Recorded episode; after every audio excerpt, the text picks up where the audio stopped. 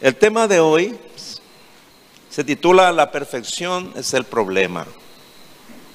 La perfección es el problema. Ahí en Génesis capítulo 1, versículo 31, Génesis 1, verso 31, le voy a leer en la, la versión La Biblia de las Américas. Génesis 1, 31, dice así. Y vio Dios todo lo que había hecho. Y aquí que era bueno en gran manera. Esto dijo Dios cuando terminó la obra de la creación. Él vio todo lo que había hecho y todo era perfecto. Es que Dios es un Dios perfecto. Y todo lo que hizo y todo lo que hace es siempre perfecto. En el versículo 27, un poquito más atrás, del mismo capítulo 1, versículo 27, dice, así que Dios creó al ser humano a su imagen y semejanza. Creó al varón y a la mujer. Adán y Eva fueron creados a imagen y semejanza de Dios. ¿Y cómo creen ustedes que fueron creados? Fueron creados perfectos. Porque fueron creados a imagen y semejanza de Dios. Pero cuando pecaron, la imagen de Dios se desfiguró en ellos, perdiendo su perfección y desde ahí todos sus descendientes han sido personas imperfectas. Nosotros nacimos en imperfección somos hombres y mujeres imperfectos. Eso no hace falta meditar mucho en ello, ¿no? Nuestra vida ha sido imperfecta siempre. Hemos hecho cosas imperfectas. Nada de lo que hemos hecho en realidad ha sido perfecto. Porque eso se perdió con el pecado. La maldad del pecado es lo que desfigura la imagen de Dios en el hombre y los condena a ser imperfectos toda la vida. El pecado es el origen de todas las imperfecciones que existen en el mundo. Ahora fíjense en algo interesante. Satanás también fue creado como un ser perfecto. Y lo fue, dice la Biblia, hasta que se encontró en él maldad, hasta que se hizo malvado. Ezequiel capítulo 28, verso 15. Ezequiel 28, verso 15 dice, perfecto eras en todos tus caminos, desde el día en que fuiste creado hasta que se halló en ti maldad. Ahí está, Satanás era perfecto. Satanás fue un ser creado por Dios y lo creó perfecto. Hasta el día, dice, en que se halló en él maldad. Desde que entró el pecado en el mundo, ningún ser humano puede llegar a ser perfecto en esta vida. Todos nacemos en pecado, por eso somos, repito, personas imperfectas. No existe ni va a existir un hombre o una mujer perfectos. No hay maridos ni esposas perfectos. No hay padres ni hijos perfectos. Ni nadie que tenga un cuerpo ni una inteligencia perfecta. No hay vidas perfectas. Solo el Señor Jesucristo fue el hombre perfecto. ¿Por qué? Porque nunca cometió pecado. Por eso y porque era Dios, por supuesto. Pero en su condición de hombre, Él fue el único hombre perfecto que ha existido y que va a existir toda la vida, ¿no? Toda la eternidad. Y por su vida perfecta y sin pecado, Cristo pudo ser nuestro suficiente Salvador. Por su vida sin defecto, Él pudo ser el Cordero de Dios que quita el pecado del mundo. Por su pureza inmaculada, fue llevado, dice la Biblia, como Cordero al matadero. Y fue clavado en la cruz para poder llevar sobre sí nuestros pecados. Y con su sangre limpiarnos de toda nuestra maldad.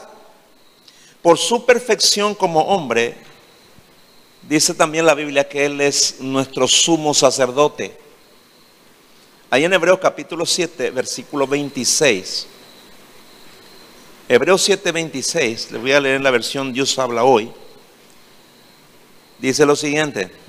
Así pues, Jesús es precisamente el sumo sacerdote que necesitábamos él es santo, sin maldad y sin mancha, apartado de los pecadores y puesto más alto que el cielo.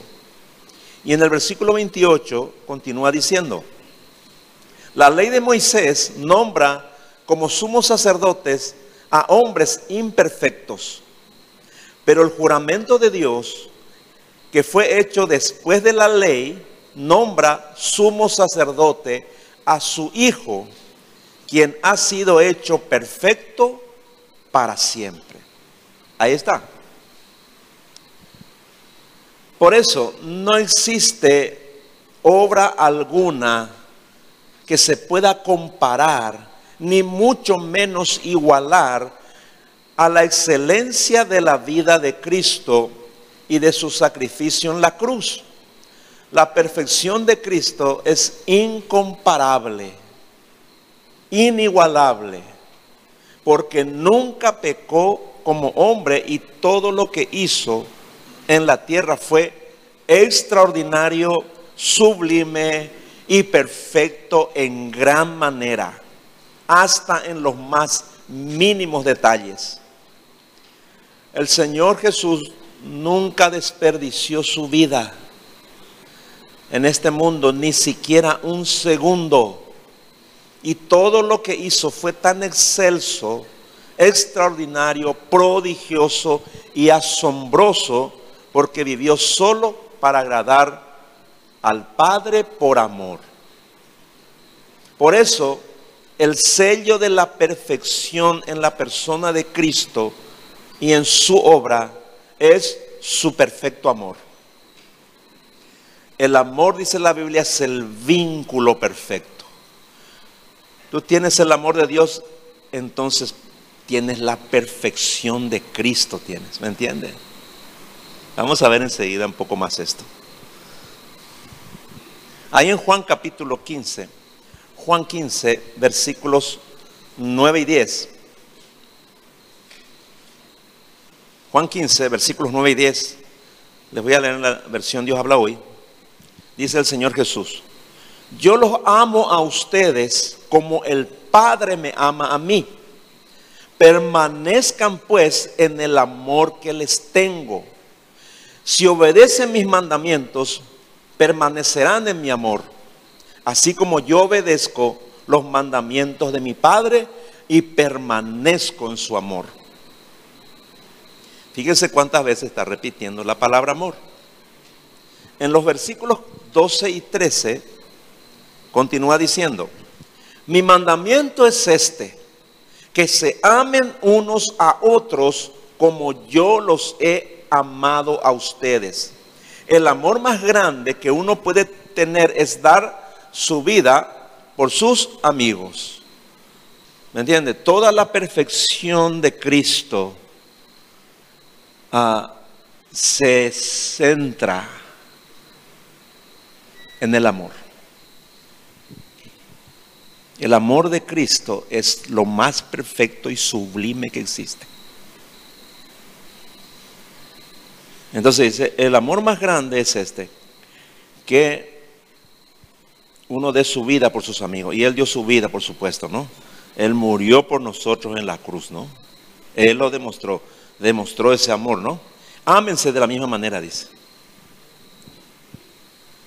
Ahora, la perfección es el problema cuando no amamos perfectamente como Jesús nos ama.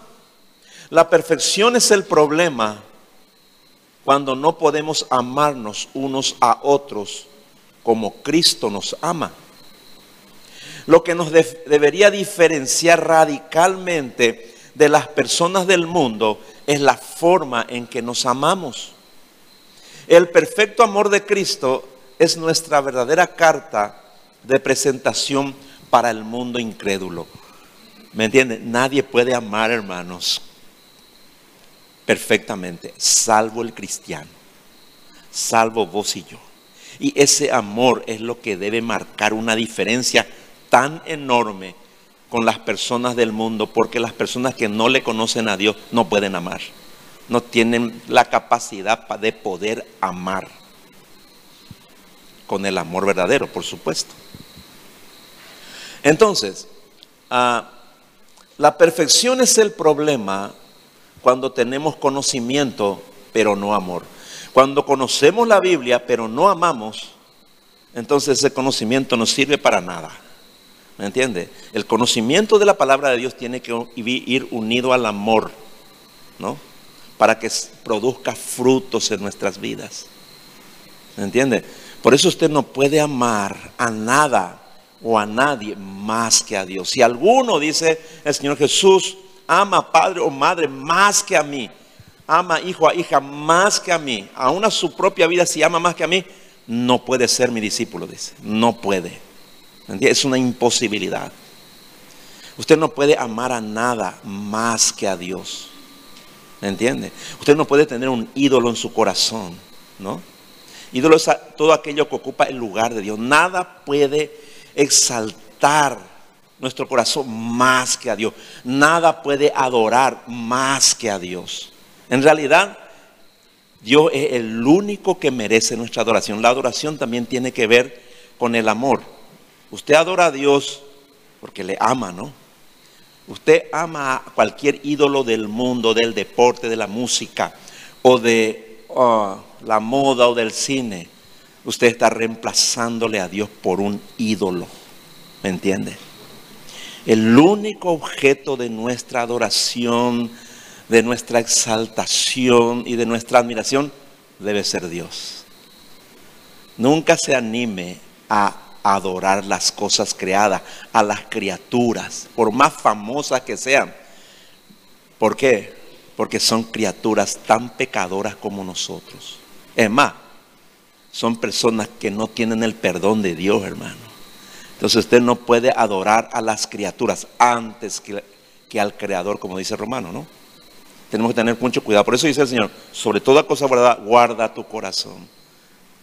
Primera de Juan capítulo 5, primera de Juan 5, 21 dice, hijos dice, guardados de los ídolos.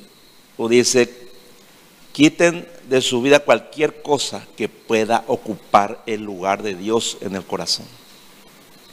¿Me entienden? O si no, usted nunca le va a conocer a Dios. Nunca va a conocer el amor de Dios. Nunca. Usted puede disfrutar de un deporte favorito, puede ver una película, puede disfrutar de todo, pero no lo ponga aquí.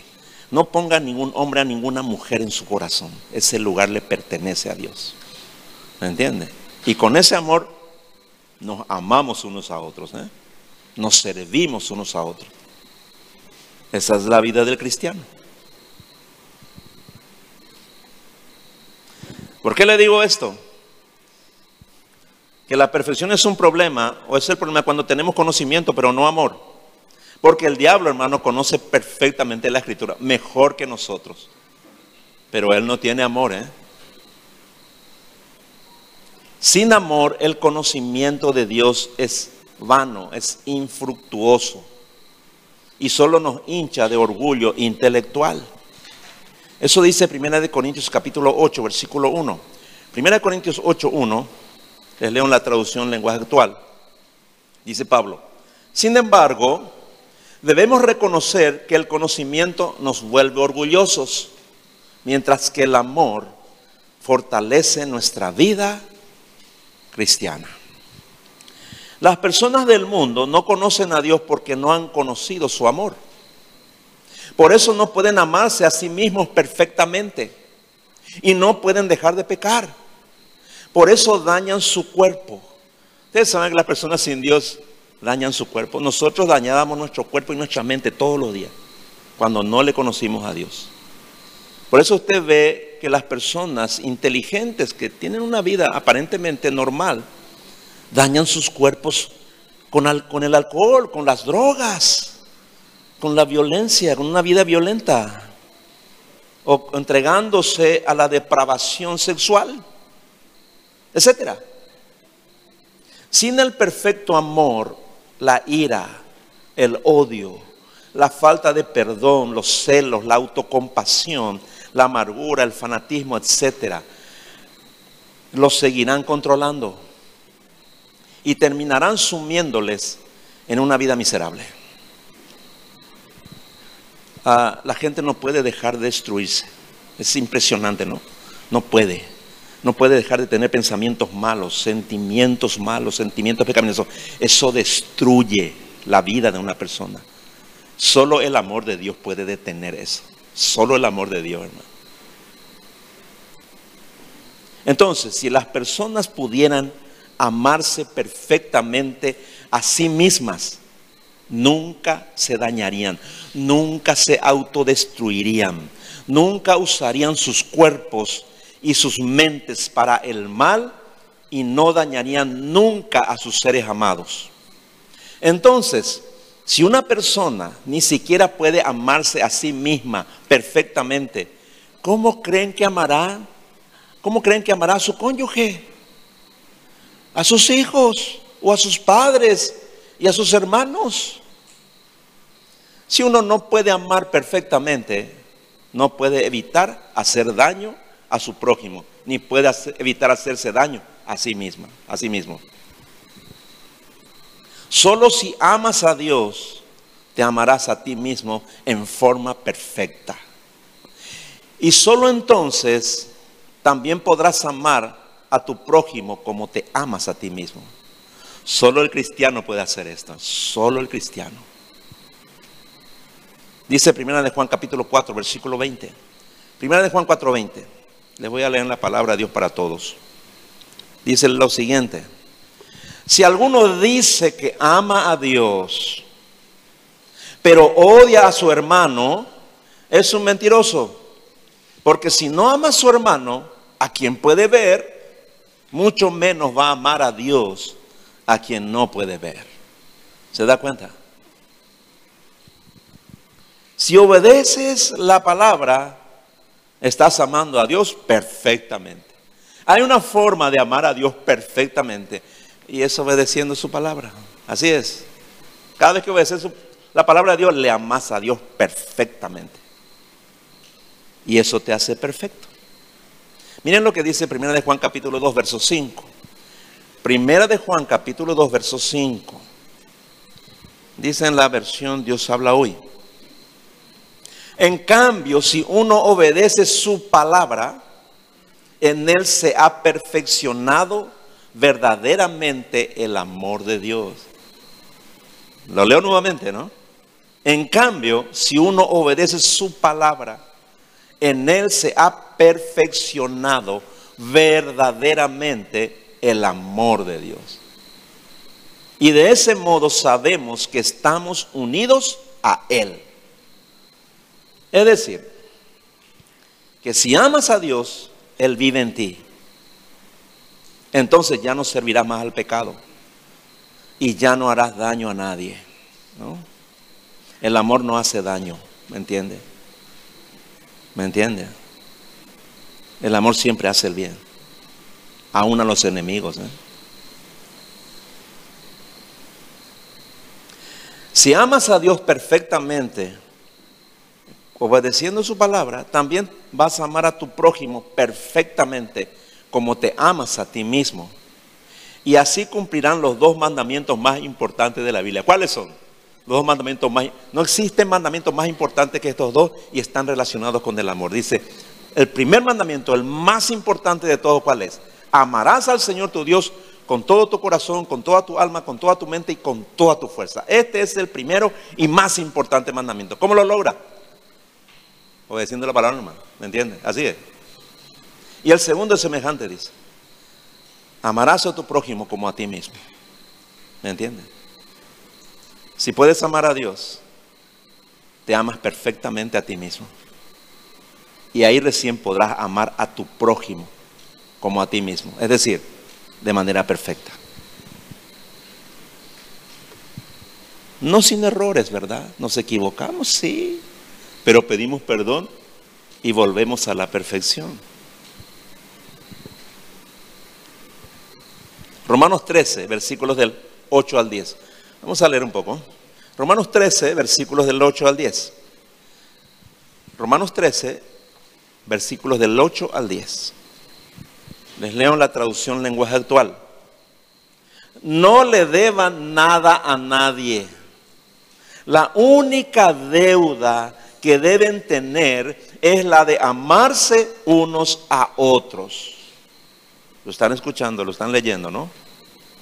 El que ama a los demás ya ha cumplido con todo lo que la ley exige. En la ley hay mandamientos como estos. No sean infieles en su matrimonio, no maten, no roben, no se dejen dominar por el deseo de tener lo que otros tienen. Estos mandamientos y todos los demás pueden resumirse en uno solo. Cada uno debe amar a su prójimo como se ama a sí mismo. Ahí está. Y continúa diciendo, el amor no causa daño a nadie. Repito, el amor no causa daño a nadie. Cuando amamos a los demás, estamos cumpliendo toda la ley. No hace falta que usted conozca toda la Biblia, hermano. Pero si usted ama a los demás como Dios te ama a vos, dice, has cumplido todo con todos los mandamientos de Dios. Lo está diciendo allí. Solo cuando ya no eres esclavo del pecado, puedes amarte a ti mismo. Si no, es imposible. El pecado es lo que daña. Tu pecado es lo que ha dañado tu cuerpo, tu mente, toda la vida. Tu pecado es lo que ha dañado tu relación matrimonial, la relación con tus hijos, con tus padres y con otras personas. Cristo dice, murió en la cruz para darnos dominio sobre el pecado. No es que el pecado nos deja, pecamos siempre, ¿verdad? Siempre hablamos de esto. Pero cuando nos arrepentimos, el amor de Dios vuelve a estar en forma completa en nosotros y podemos amar de una manera perfecta. Eso es lo que Dios demanda de nosotros. O sea que cuando vos seguís haciendo daño a alguien, el amor de Dios no está en ti, ¿me entiendes? no puede estar. Porque el amor de Dios que está en ti no puede hacerle daño a nadie. Lo estamos leyendo, ¿no? Por eso es que tu matrimonio tiene que ser perfecto, hermano. Si vas a amar con el amor de Dios a tu esposa, hermano, ¿cómo? ¿Cómo puedes ser infeliz? Si amas con el amor de Dios a tu esposo, pues ¿cómo vas a tener un esposo amargado a tu lado? ¿Me entiende? Es imposible. Dios es perfecto, hermano. Y hace las cosas de manera perfecta, hermano. Nosotros somos los imperfectos.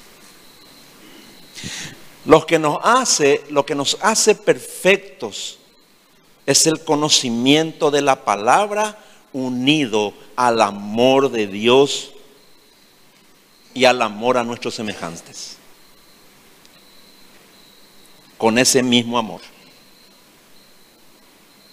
El amor y el conocimiento de la palabra siempre deben actuar juntos.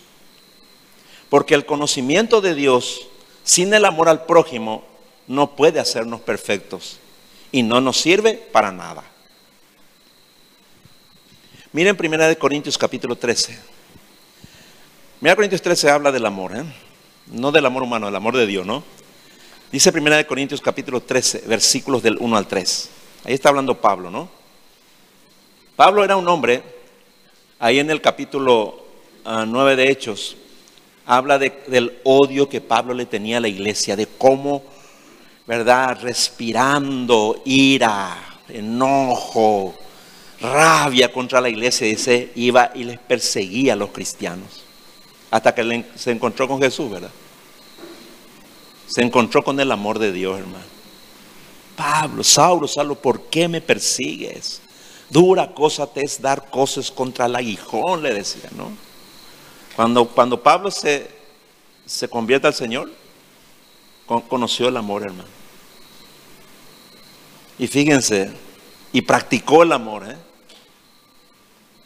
Y fíjense lo que dice él hablando, ¿no? Primera de Corintios 3, del 1 al 3, dice, les leo la palabra de Dios para todos. Si yo puedo hablar varios idiomas humanos e incluso idiomas de ángeles, pero no tengo amor, soy como un metal que resuena a una campanilla que repica. Yo puedo tener el don de profetizar y de conocer todos los secretos de Dios también puedo tener todo el conocimiento y tener una fe que mueva montañas. Pero si no tengo amor, no soy nada. Escuche bien, ¿no? Has leído bien, ¿verdad? Si no tengo amor, dice, no soy nada. ¿Qué amor? El amor de Dios, hermano. Puedo entregar, continúa diciendo, puedo entregar todo lo que tengo para ayudar a los demás hasta ofrecer mi cuerpo para que lo quemen. Pero si no tengo amor, eso no me sirve de nada. Ahí está. Entonces, pregunto, ¿qué amor? ¿Cuál amor? El amor de Cristo que ha sido derramado en nuestros corazones abundantemente por el Espíritu Santo en el momento de nuestra salvación. Ese, de ese amor está hablando Pablo. Ese es el amor. Y eso dice también Romanos 5:5. Es su amor, es el amor de Cristo junto con el conocimiento de la palabra lo que nos hace perfectos para la gloria del Padre. La evidencia de que somos salvos de que hemos nacido de nuevo y de que somos verdaderos hijos e hijas de Dios es que nos amamos unos a otros con el perfecto amor de Dios. Eso es lo que tenemos que practicar nosotros en la iglesia como hermanos. Yo les animo a que lo practiquen, hermano. No, hermano. Su vida cambiará para siempre. ¿Me entienden? muchos problemas van a desaparecer totalmente. Muchos. Dice Primera de Juan capítulo 3, versículo 14. Primera de Juan capítulo 3, verso 14. Dice en la versión Dios habla hoy. Nosotros hemos pasado de la muerte a la vida y lo sabemos porque amamos a nuestros hermanos. El que no ama aún está muerto. Ahí lo dice. Por eso existe la iglesia. Porque solamente entre nosotros podemos amarnos con el amor de Dios. Yo te puedo amar a vos con el amor de Dios y vos me amás a mí con el amor de Dios, ¿verdad? Entonces compartimos el mismo amor. Tú puedes amarle a una persona que no le conoce a Dios, le puedes amar con el amor de Dios, pero él o ella no pueden amarte no tienen la capacidad para hacerlo. ¿Me entienden? Entre nosotros. Por eso habla de la, de la comunión entre cristianos. ¿Por qué lo que es tan importante tener un amigo cristiano o una persona que es cristiana que sea nuestro mejor amigo? O aquí en la iglesia que compartamos momentos. Porque solo aquí es donde podemos practicar el amor, hermano. ¿Me entienden? Porque a veces ni en tu familia puedes practicar. Si vos no tenés si, no si, vos tenés hijos que no son cristianos, o un esposo que no es cristiano, una esposa que no es cristiano, no se puede practicar allí el amor. Vos no podés, vos podés dar amor, pero no te van a dar. ¿Me entiendes? No tienen, entonces es imposible. La perfección es el problema cuando no queremos amar como Dios nos ama. ¿Cómo puedes saber si el amor con que amas es el amor de Dios? Hay una forma de saberlo con toda certeza. Esta es la, prueba más grande de que vos realmente tenés el amor de Dios. Vamos a Mateo capítulo 5, versículos 43 al 48. Mateo capítulo 5, versículos 43 al 48. Les voy a leer la versión Dios habla hoy.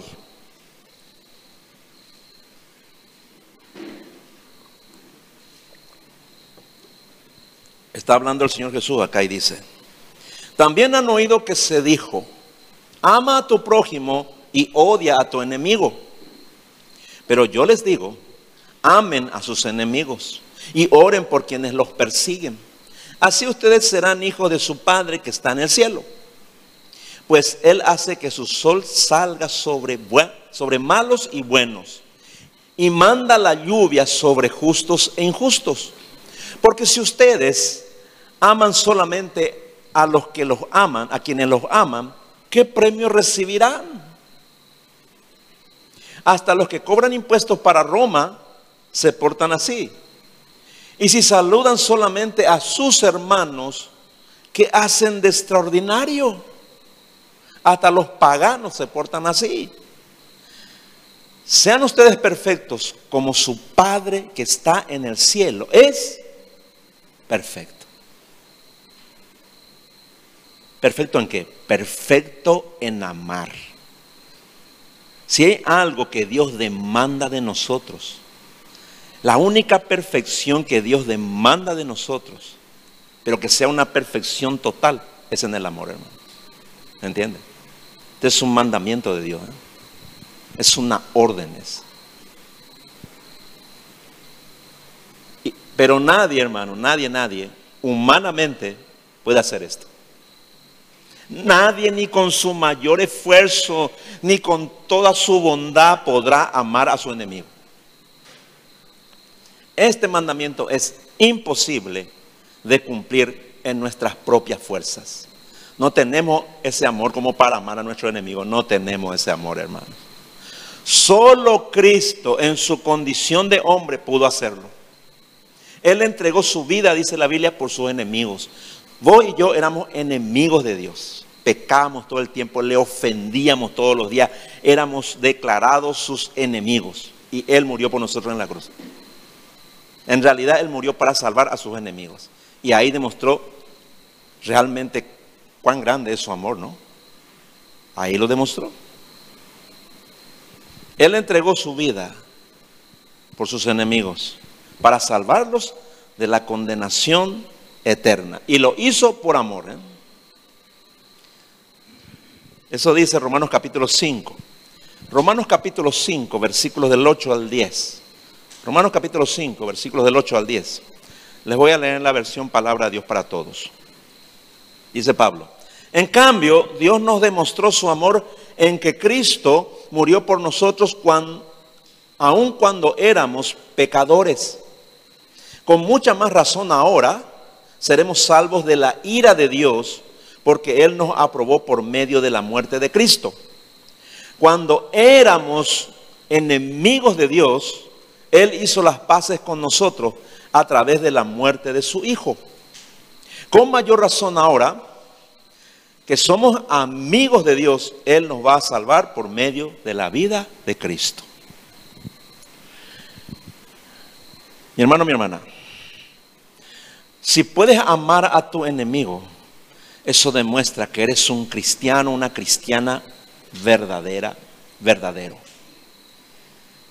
Y que tienes el amor de Dios, sin duda alguna. Si puedes amar perfectamente a tu enemigo, eso, eso significa, perdón, que el amor de Dios se ha perfeccionado en ti. Pero esa perfección solo se consigue por medio de las pruebas. Requiere mucha práctica ¿eh? ser perfeccionado en el amor. Y Dios mismo permite que tengamos enemigos para que practiquemos su amor. ¿Me entiende? Así es. Así que la próxima vez que tenga un enemigo una enemiga, Dios lo permite. ¿eh? ¿Qué tiene que hacer? Amarle. ¿Puede hacerlo? No, no puede hacerlo. Tiene que hacerlo con el amor de Dios. Ahí sí, hermano. Entonces, Dios recibe la gloria, ¿me entiende? Porque yo te pregunto, ¿de qué te sirve tener un enemigo? Pregunto nomás. ¿Te hace mejor? Te... ¿Qué, qué, qué es lo que hace? ¿Me entiendes? ¿Para qué querés tener un enemigo? ¿Me entiendes? Mejor le perdonamos ahí que se vaya por su cuenta por ahí, ¿verdad? ¿Me entiendes? No tiene sentido, hermano. Eso la gente lo hace porque es una persona pecadora, ¿eh? orgullosa que retiene el enojo. Nunca lo haga, hermano. Porque Dios se aparta de usted inmediatamente. ¿Me entiende? Perdone. ¿O no le perdona usted a su esposo cada vez que peca contra usted? ¿Le perdona, verdad? ¿O no? ¿O retiene su enojo? ¿Qué hace cuando tu esposa peca contra ¿Qué hace cuando tu esposa peca contra vos? ¿Qué hace? ¿Le perdona por qué? Porque le ama, hermano. Por eso le perdona, hermano. Por eso, hermano. ¿Me entiende? Dios es un Dios sencillo, hermano. No, no complicamos. Nosotros complicamos las cosas, hermano. Sinceramente. Como siempre digo, problemas a bigote, ya voy a crear, hermano. ¿Me entiende? Creamos problemas, somos problemáticos, hermano. No. Yo lo único que no quiero, hermano, es estar en enemistad con alguien. Dios mío, hermano. Que querer que me llene de suba mi colesterol, mi ácido úrico, que tenga problemas de presión. Ah, hermano, no. No, yo quiero amar a mi enemigo porque Dios me amó a mí cuando yo era su enemigo y porque yo tengo su amor, hermano. Por eso. Entonces puedo perdonar, hermano. Puedo hacerlo. Y sin tener ningún, ni así, ni una pizca de, rencor o de enojo contra esa persona. ¿Me entiendes? Ese es el perfecto amor. Pero como dije, se consigue con la práctica. Practícalo diariamente. Tu vida va a ser una buena vida, ¿eh? una excelente vida. Ahí está el secreto. Dice Romanos capítulo 12, versículos 17 al 21. Romanos 12, versículos 17 al 21. Dice ahí en la palabra de Dios para todos. No devuelvan mal por mal. Repito, no devuelvan mal por mal. Preocúpense por ganar el respeto de todos haciendo el bien. Traten de hacer lo posible para vivir en paz con los demás. Queridos amigos, no traten de vengarse de quien les haga algo malo, sino esperen que Dios lo castigue, porque así están las escrituras. Yo soy el que castiga les daré el pago que merecen, dice el Señor. En lugar de vengarte, haz esto. Si tu enemigo tiene hambre, dale comida. Si tiene sed, dale algo de beber. De esa manera le harás sentir vergüenza. No te dejes vencer por el mal, sino derrota el mal con el bien. Repito, no te dejes vencer por el mal, sino derrota el mal con el bien. Hace muchos años atrás, varios años atrás, una persona me hizo un daño terrible. Me traicionó, me, y me, me llené de ira. Tuve malos sentimientos contra esa persona, ¿verdad? Realmente me hizo mucho daño, ¿verdad? Porque era una persona de confianza, ¿no? Y sufrí mucho tiempo por eso. No podía dormir bien. Y yo sé que, Dios se separó de mí por eso, ¿no? Yo justificaba, inclusive oraba y le decía, Señor, ¿cómo es posible? ¿Por qué lo permite, Señor? Y esa era mi oración, pero mi oración no llegaba al techo, ¿no? Que comprendí, ¿no? Ese pasaje. No lo comprendí nunca, pero lo leí, lo leí, lo leí. Y dije, yo no puedo hacer esto, Señor. No puedo. Pero yo entendí que tenía que tener el amor de Dios para hacerlo, ¿no? Yo le oré al Señor, le dije, yo quiero hacerlo. Quiero perdonarle de verdad, no de boca para afuera, quiero perdonarle realmente. Pero no sé cómo voy a hacer. No sé. Entonces así estaba. Y un día viene una persona y me dijo, vos sabés fulano de tal, ese que, que ya sabes lo, me dijo, ese que te hizo mucho daño. Me dijo, está pasando mal, me dijo. Está con un problema económico terrible. ¿No? No sé por qué me dice. Creo que hizo una mala inversión en el negocio. Está desastre, me dice. Yo te puedo asegurar que Incluso parece que está faltando lo básico. Y en primer lugar me alegré, ¿verdad? Y después dije, no, no, no, no. Ahí entendí esta palabra. Ahí le perdí perdón a Dios por mi ira, por mi enojo. Y le dije a mi esposa, vamos al supermercado. Con lo que teníamos allí, fuimos a comprar una canasta básica.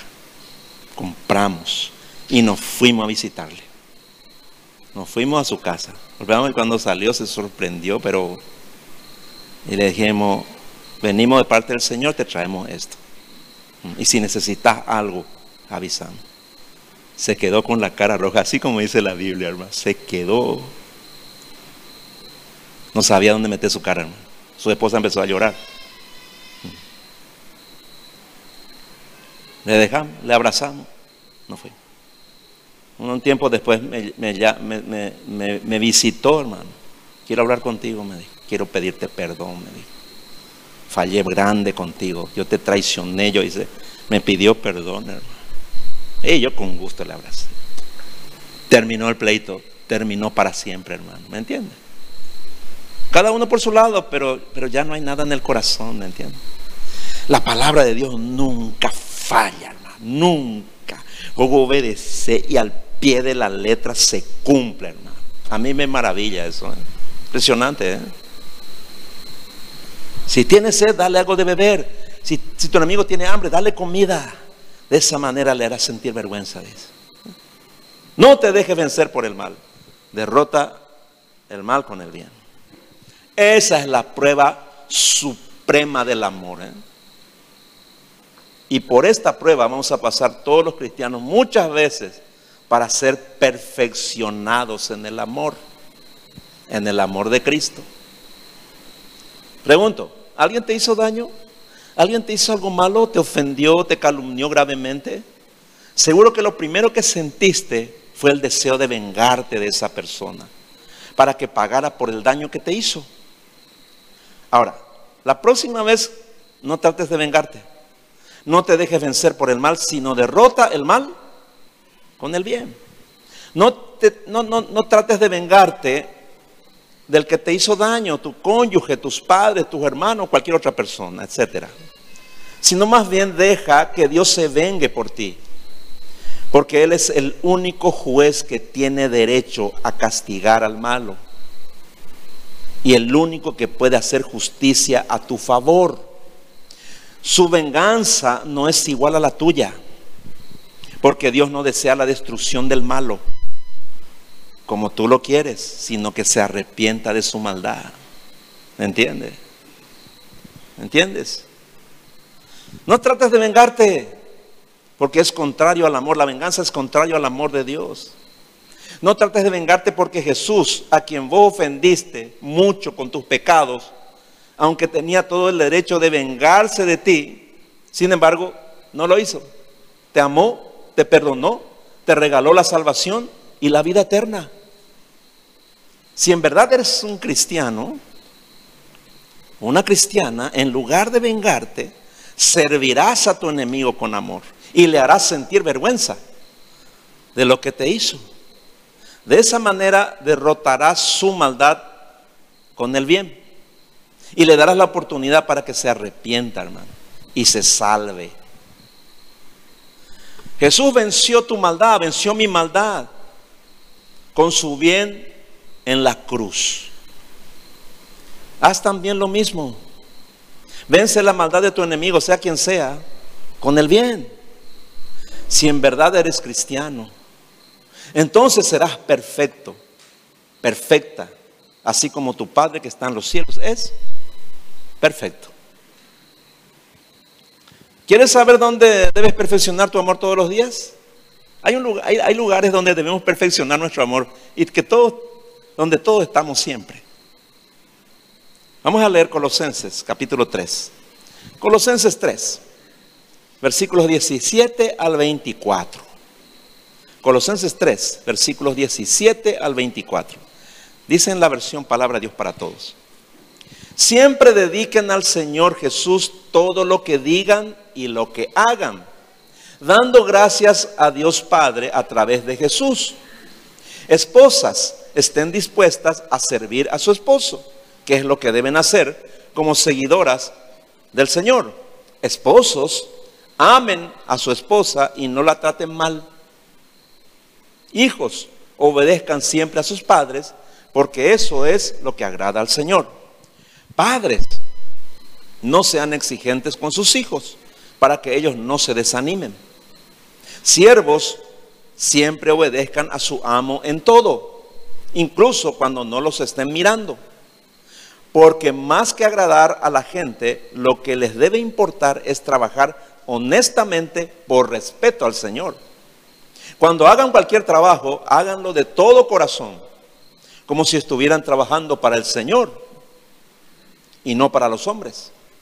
Recuerden que ustedes van a recibir la recompensa del Señor que Dios le prometió a su pueblo, pues ustedes son siervos de Cristo, su Señor. ¿Cuál es el primer lugar donde debes perfeccionar tu amor diariamente? En tu relación con Dios. Dice, siempre dediquen al Señor Jesús todo lo que digan y lo que hagan, dando gracias a Dios Padre a través de Jesús. Entonces, asegúrate de que todo lo que digas y hagas lo dediques siempre al Señor. Entonces su gracia te ayudará para que tus palabras y tus acciones sean hechas en amor y sean excelentes y perfectas para que Dios reciba toda gloria. Pregunto entonces, ¿cuántos quieren practicar para ser perfectos con Dios, verdad? Entonces, es un trabajo diario. La perfección comienza con Dios. Tu perfección comienza en tu relación diaria con Dios. ¿Me entiendes?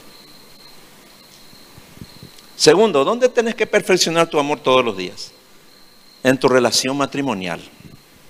Dice, esposas, estén dispuestas a servir a su esposo, que es lo que deben hacer como seguidoras del Señor. Esposos, amen a su esposa y no la traten mal. Ahí está.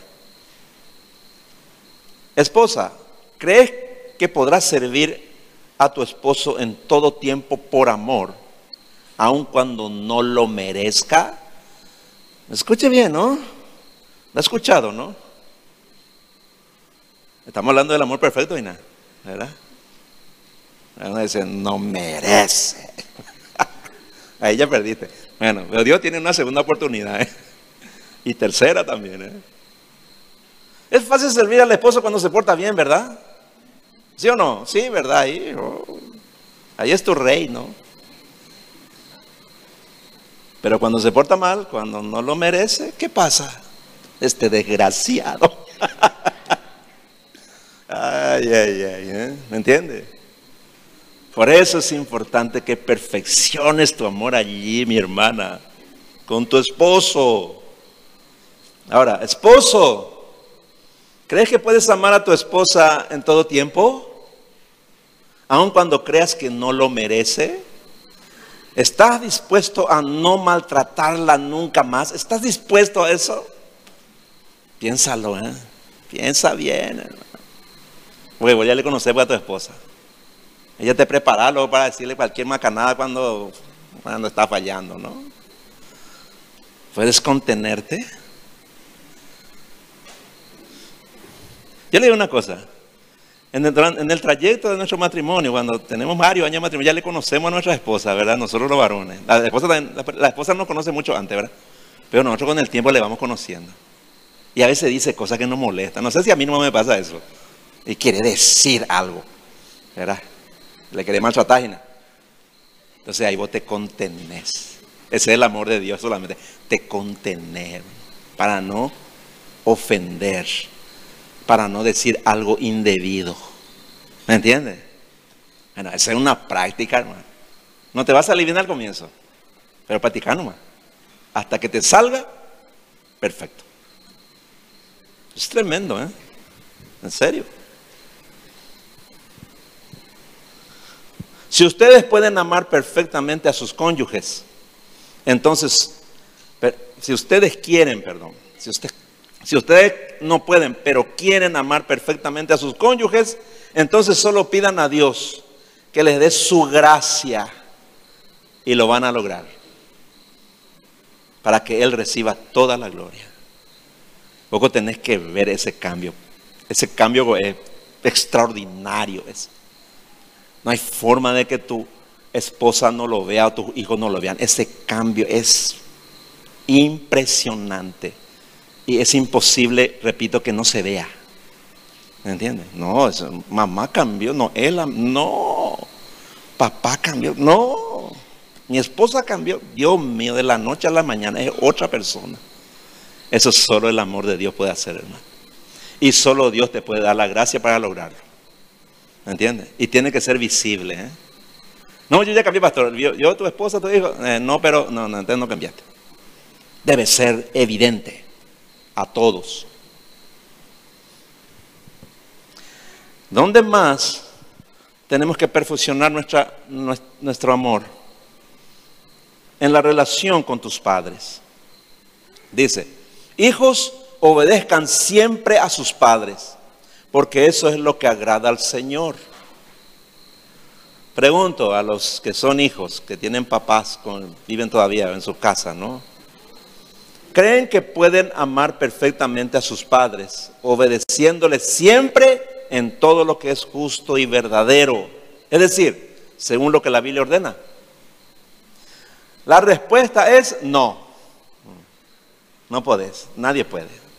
Por eso siempre hay conflicto entre padre e hijo. No, los hijos no quieren obedecer a sus padres en todo, no quieren. Y cuando los padres le dicen algo que no les gusta, ya se enojan, ya, ya son enemigos ahí. Por eso los padres ceden. Tienen que ceder solamente para que no se enoje ahí el primogénito. O la hija, ¿no? Para eso es. Ah, pero si quieres, si quieres, solo debes pedirle a Dios que te ayude. Decirle, yo no puedo ser ese hijo que yo no puedo ser a mi papá y mamá en todo. No puedo, Señor. No, no, no tengo la capacidad. Y cierto, ahí tenés razón. Entonces debes pedirle a Dios que te ayude. Y Él te dará su gracia y lo vas a lograr. Lo vas a lograr. Con la práctica, por supuesto. Y Dios recibirá toda la gloria cuando Él te dé la recompensa. ¿Ustedes saben que Dios recompensa eso? Miren lo que dice Efesios capítulo 6, versículos del 1 al 3. Efesios capítulo 6, versículos del 1 al 3. Le voy a leer la nueva traducción viviente. Dice, hijos, obedezcan a sus padres porque ustedes pertenecen al Señor. Pues esto es lo correcto. Honra a tu padre y a tu madre. Ese es el primer mandamiento que contiene una promesa. Si honras a tu padre y a tu madre, te irá bien y tendrás una larga vida en la tierra. Fíjense la promesa. ¿eh? Normalmente cuando tú no cumples esto, te va a ir mal. ¿eh? Te va a ir mal en tus relaciones, en tu matrimonio, te va a ir mal en muchas áreas de tu vida. Vas a pasar muchos problemas. Y notablemente cuando esto lo haces por amor, ¿verdad? Cuando realmente le amas a tus padres y podés obedecer este mandamiento, el resultado es que te va a ir bien toda tu vida. Es una promesa de Dios, hermano. Ahí lo está. Ahí lo dice. ¿Dónde más tenés que perfeccionar tu amor?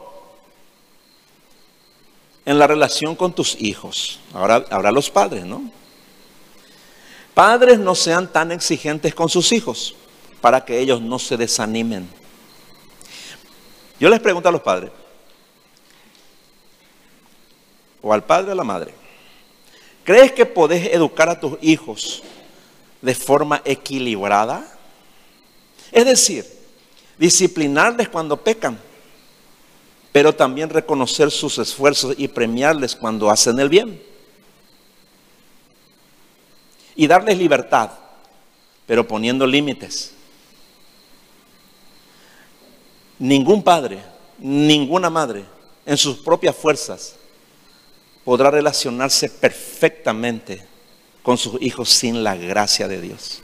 Eso es imposible, hermano. Miren lo que dice Proverbios capítulo 29, versículo 17.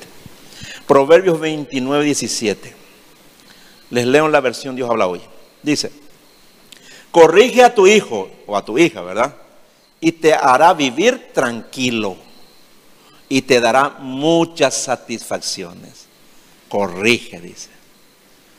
No significa ser permisivo, ¿no? Indulgente o demasiado estricto. Viste que a veces nos vamos a los extremos. Soy indulgente, después te viene con problemas y ahí soy estricto. Ahí, no, ¿por qué luego te di permiso y para esto y le pone una serie? Mire, hermano, se fue al mazo ya ahí. No, no, no. No es la forma. ¿Me entiende? Vas a tener problemas todo el tiempo. El éxito en la corrección de los hijos solo es posible con la gracia de Dios. Si le pides, Él te ayudará para que le puedas dar gloria cuando tus hijos te den paz y muchas satisfacciones. Por último, ¿dónde debes perfeccionar tu amor todos los días? En la relación con tus jefes o empleadores. Dice así, siervos, siempre obedezcan a su amo en todo, incluso cuando no los esté mirando. Porque más que agradar a la gente, lo que les debe importar es trabajar honestamente por respeto al Señor. Obedezcan quiere decir en todo lo que es justo y honesto. Porque cuando trabajan no lo hacen para agradar a sus jefes o a sus clientes o a otras personas, sino a Dios. Pero si ellos son insensibles, si tus jefes o tus empleadores son insensibles, malos y te maltratan, y tú sigues trabajando con honestidad, dedicación y excelencia, Dios te bendecirá.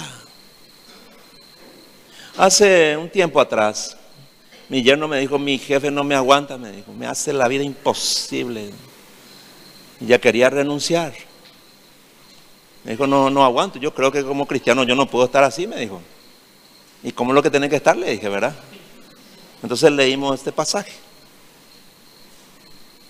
Y le dije, Dios te está probando.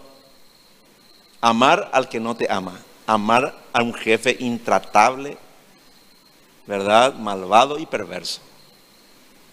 Anda a servirle con amor. ¿Sabes qué? Te, trata mal, vos tratale de lo mejor andate más temprano, a trabajar más todavía. ¿No? Pues le quería echar por su jefe. No vayas a eso. Anda, anda a servirle, ¿no? Atendele de la mejor manera. Vence su maldad con el bien. ¿Me entiendes? Se puede hacer. Tremendo fue, hermano. El jefe después le llamó y se avergonzó, ¿verdad? Le pidió perdón, le pidió, hermano. ¿Verdad? Es impresionante. ¿eh? Dios nunca falla, hermano. Después le vuelvo a repetir, hermano. El amor nunca falla, ¿eh? nunca falla. ¿eh?